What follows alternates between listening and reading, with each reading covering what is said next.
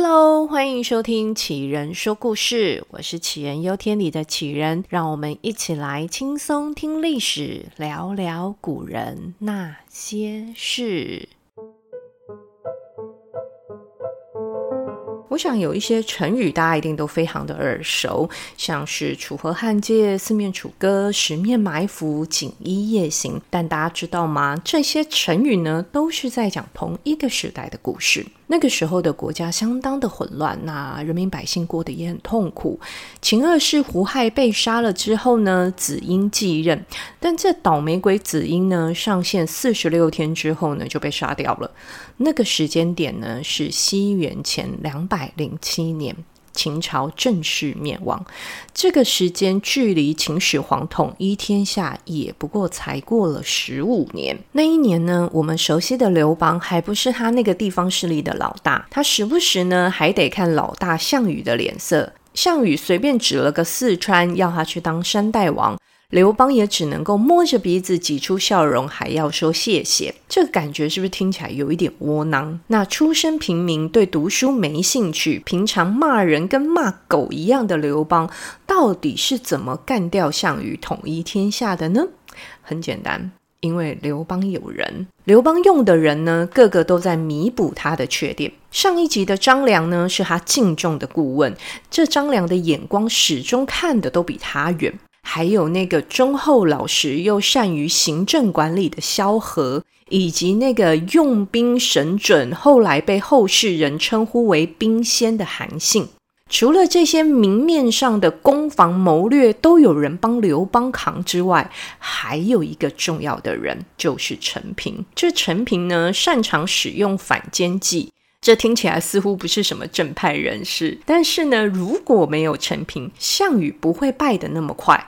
其实，如果这个人啊一不小心长歪掉，就会是我们现在所说的那种眼高手低的款式。但这陈平偏偏就是做到了，他从一个乡里富贫差到爆表的穷小子，最后摇身一变成为汉朝的宰相。所以，我们今天就要来说说陈平的故事。陈平的家庭环境并不好，父母很早就过世了，剩下他跟哥哥相依为命。还好家里面呢有田可以种，还不算太糟。但是种田的只有哥哥，哥哥觉得呢，既然弟弟陈平喜欢读书，也有天分，就不要把时间浪费在田里，将来我们陈家才有人有机会出人头地。但这是哥哥觉得，往往这种时候呢，嫂嫂就不会这么觉得了。嫂嫂成天看着老公辛苦下田工作，那旁边那个好手好脚、长得又高高壮壮的小叔，却只会念书，成天在外面晃荡，跟别人讨论学问，讲什么理想跟抱负，回到家来啥事都不做，这看了不火大也很难。那当然啦，嫂嫂平常也没少给陈平坏脸色看。而不止嫂嫂哦，连邻居对陈平讲话也是相当不客气的，直接对着陈平问说：“你们家又没几个钱，你到底是吃什么长这么高的？”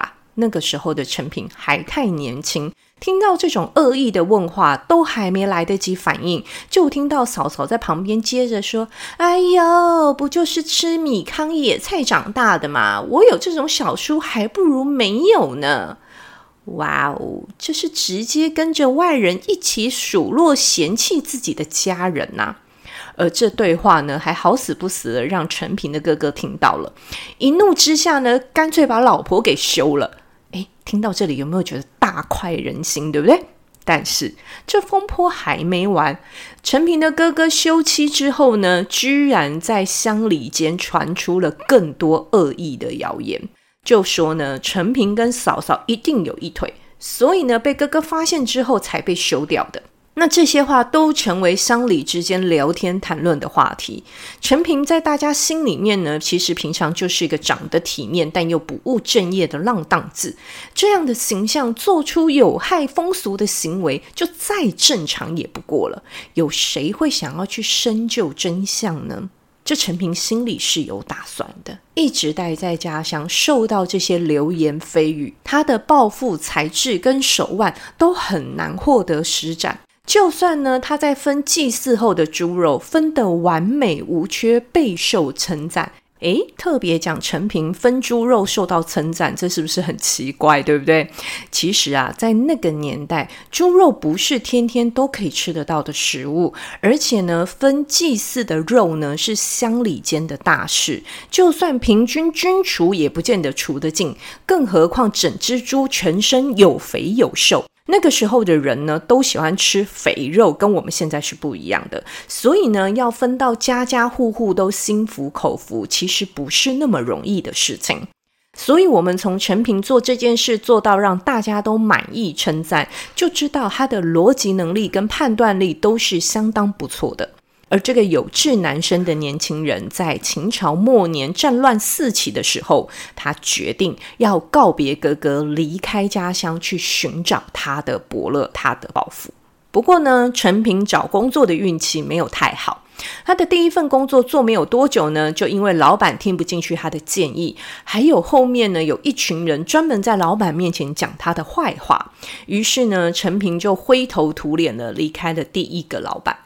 后来呢，项羽崛起，陈平仿佛又看见了他的伯乐，急急忙忙的跑去应征项羽集团的工作，啊，也录取了，表现的还不错，还被升了官。但后来呢，陈平负责看守的领土被攻占了，气得项羽说要砍他的脑袋。这陈平啊，看着苗头不太对，赶快打包好项羽赐给他的官印跟黄金，叫快递送回去给项羽。然后呢，他本人就赶快脚底抹油跑了呀。那这第二份工作也没了。于是呢，陈平就想到了刘邦。既然项羽跟刘邦已经明显对立了，项羽要砍他，那刘邦那儿就会是他待的好地方。于是呢，陈平赶快找关系，托人帮他引荐，也获得了跟其他人一起见到刘邦的机会。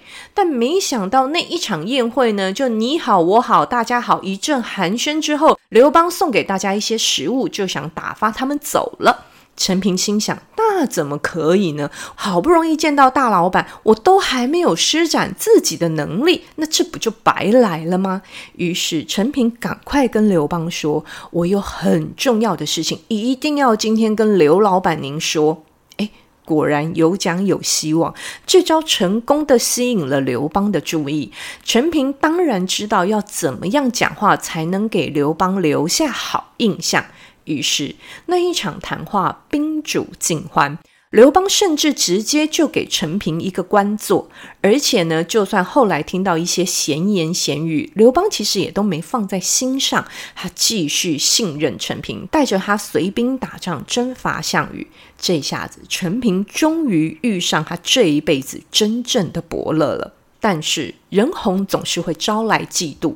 刘邦集团里那些追随刘邦很久的人，看着陈平混得风生水起，这是越看越气，就开始呢在刘邦面前讲起陈平的坏话，说陈平呢就只是个长得好看的草包。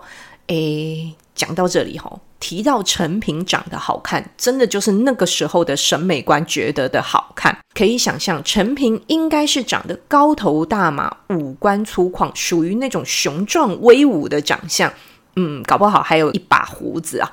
这跟我们之前提到的张良是完全不同款式，但也都是好看的啦。好，我们接下来要跳回来讲陈平被同事投诉了哪些罪状。那些同事呢，就在刘邦面前说，陈平只是长得好看，但脑子根本没有内容物，而且在家乡还被传跟嫂嫂有一腿。更何况，您看，他都换到第三个老板了。还有，您知道吗？他还贪财，您升他的官，他却在收其他将领的贿赂。从这件事情就知道，他是一个不忠不义、没有道德感、没有品性的人。这种人，老板。不能留啊！哇，这些指控的杀伤力真的是还蛮强的哦。从做人到做事，没有一点好诶。这坏脾气的刘邦呢，听了之后怒气就来了，直接把陈平叫过来骂说：“你这个一直换老板又三心二意的人，居然还在我的集团里收人贿赂，你还有诚信可言吗？”这个时候的陈平相当沉稳地回应刘老板说：“我离开第一任老板是因为他听不进去我的建议，我离开第二任老板是因为他只重用他的亲戚，我来你这里是听说你知人善任，所以我才来应征。而且我孤身一人来到这里，没有收受一点贿赂，是怎么办事呢？如果我的建议您觉得还可以，那就请刘老板您采用。但如果您觉得我没有什么作用，我收的那些钱都还在，我会全部交出来，然后裸辞这份工作。嗯，就是这段对话让我确认陈平就是一个既聪明又狡猾的人。他跟我们在课本里会读到的那种忠诚、善良、正义凛然的人一点都不一样。他先用对比的方式给刘老板戴了一顶知人善任的高帽子，后面呢又轻松的合理化自己收贿的行为。我想他应该也是笃定刘老板有看到自己的优点跟能力，所以才敢这么讲。果然，刘老板听完这段话，不但没怪他，还给他升官加薪，外加管那些说他坏话的人。这一下，陈平在刘邦集团的地位也算是稳固下来了。但故事讲到这里，我们好像都还没有听到陈平给刘老板带来的贡献是什么？诶，他的贡献可不小啊。这话说，刘邦跟项羽正式闹翻了之后，项羽发动猛烈攻击，把刘邦一群人困在荥阳城这个地方，进退不得。刘邦被困到无计可施，派人赶快去跟项羽求和，结果还被项羽一口拒绝。那这下麻烦了，刘邦呢就开始跟陈平碎念了起来：这到底何时天下才能安定呢？你看有多焦虑。这时候的陈平呢，难得跟刘邦说了一些大实话。他跟刘邦说：“项羽是礼贤下士的人，所以很多清廉的读书人都会去投靠他。但是真到了要论功行赏的时候，项羽却又舍不得给人家好处，搞得这些人呢，最后也都离开他了。而刘老板你呢，刚好相反。”你态度很差，又很爱骂人，这些读书人都不爱来你这里工作。但老板你却又非常大方，会论功行赏，所以愿意来上班的都是那些趋炎附势的小人。嗯，这陈平是在骂自己吗？好，然后呢，陈平又接着说了，所以刘老板，只要你跟项羽愿意改变缺点，那这天下就安定了呀。至于项羽那边，也不是没有弱点，他身边能用的人数来数去，也不过就是范增、钟离昧那几个人。只要刘老板舍得出钱，让我来操作一下。项羽这个人原本就多疑，只要瓦解他对这几个人的信任，我们就有机会可以杀出重围。刘邦觉得这陈平的分析太有道理了，直接给了他一大笔钱，而且完全不过问陈平怎么用。陈平拿到这些钱之后呢，派人在项羽集团里开始散播谣言，就说范增跟钟离昧的功劳这么大，却都被压着称不了王。他们早就跟刘邦约定好了，要联手对抗项羽，到时候呢，就能平分天下。嗯，这些话讲的是有鼻子有眼睛啊！传到项羽的耳朵里，他还真的就对这两个心腹产生了怀疑，而且呢，有怀疑他也还不当面问呢，这是不是跟刘邦的作风非常的不一样了？而当怀疑的种子被种下之后，后面的事情就更容易了。陈平清楚地知道范增对于项羽的重要性，于是呢，他再接再厉。当项羽派出的使者到刘邦这边来的时候，陈平先是热情款待，还问起范增是不是有什么事情要特别交代。当这使者纳闷地对他说：“我是奉项羽的命令来的耶。”这陈平马上就换了一副脸，而且还把原先送上的好酒好菜直接换掉，这让使者整个大傻眼，火冒三丈的回到项羽那里回报。那当然一定会加油添醋啦。那这下呢，项羽就更觉得范增是跟刘邦勾结在一起了。所以当范增建议项羽要一鼓作气的把荥阳城攻下的时候，项羽是完全都当耳边风。那这就换范增被气到啦。当然，范增也听到了那一些传说他跟刘邦有什么什么什么的谣言。那看项羽那个死样子，范增就知道这项羽信了。他对项羽这么的尽心尽力、掏心掏肺，就这种等级的谣言，居然也让项羽信以为真。这范增一气之下，干脆申请离职，老子不干了。这没想到项羽也还真的同意了。你要走就走吧，我也不留你。这没了范增的项羽，后来又中了陈平的诈降计。陈平让刘老板呢给项羽写了一封投降信，约定呢在荥阳城的东门投降项羽。陈平告诉刘老板，到时候项羽的重点部队一定会集中在东门，然后呢，我再把南门、西门、北门的守军呢也通通引到东门去。这样，刘老板您就有机会可以从西门杀出一条血路。那这陈平是怎么把南门、西门、北门的守军引到东门的呢？嗯，靠女人。陈平找了两千个漂亮的女人，缓缓地从东门分批走出城。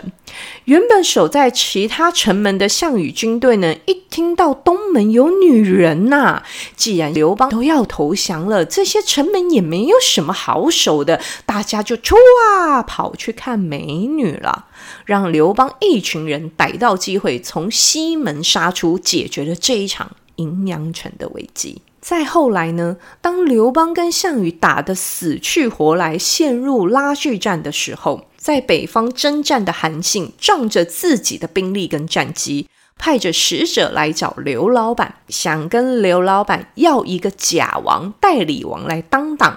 这气得刘老板当场就想要掀桌大骂韩信祖宗十八代，但是陈平拦住了他，在桌下踢了刘老板一脚，也是这一脚。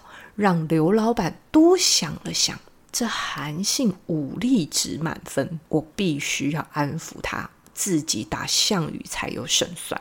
于是刘老板马上换了一张和颜悦色的脸，跟使者说：“哎呀，这韩信要当就当真的王啊，当什么假王呢？”于是直接封了韩信当齐王，而这个操作稳稳当当的抓住了韩信的心。这个韩信呢，也真的是很会打仗，屡战屡胜，帮刘老板搞定了北方的领土。后来呢，更率领大军往南冲着项羽的主力部队就来，还杀了项羽的大将。这几场战役打下来呢，搞得项羽集团粮食不济。但那个时候，项羽手上还扣留着刘老板的爸爸跟他的老婆，也就是后来的吕后。那这两方呢，就展开了谈判。项羽放了人质，双方谈定以鸿沟为界限，东边呢就归项羽的楚国，西边呢就归刘邦的汉国。没有错，象棋里的楚河汉界就是这么来的。那原本呢，刘邦是真的就想这样撤兵了，但当时的陈平跟张良都对着他说：“老板，这机不可失，项羽那边已经是兵临崩溃的边缘了。”兵疲马弱，我们绝对不能纵虎归山。这一次绝对要趁他病要他命。于是刘老板又再一次接受了建议，毁约反击，打到项羽最后在乌江自杀，西楚就此灭亡。刘老板终于统一天下。此后呢，陈平也一直跟在刘老板身边，深获信任。但刘老板最后甩给他的任务呢，却让陈平差点送了小命。那个时候的刘邦正在生病，但又听到人家闲言闲语说，那个出门去平叛乱的樊哙有二心，就等着刘老板归天之后呢，樊哙就会跟吕后联手并吞掉刘家的天下。这樊哙是吕后的妹夫，这刘老板早就对吕后不满意了。再加上人生病的时候呢，总是脑波特别脆弱。刘老板一气之下呢，就要陈平去把樊哙的脑袋给砍下来。哎，这个任务不是开玩笑的。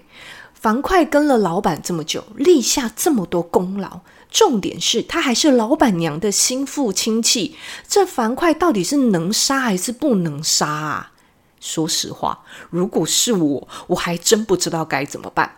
总觉得这不管杀还是不杀，最后倒霉的都会是自己。其实陈平也是这样认为的，但他还是照着刘老板的吩咐，到了军营驻扎的地方，逮住了樊哙，但是呢，却没有马上杀了他，反而是把樊哙呢塞进囚车里，留着他一命，想说以拖待变，我们先把樊哙慢慢的运回京城再说吧。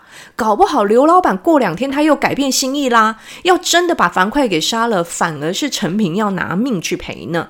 这一路上啊，陈平不停地派人去打听现在在京城的消息，结果没收到刘邦回心转意的旨意，反而收到了刘邦驾崩的讯息。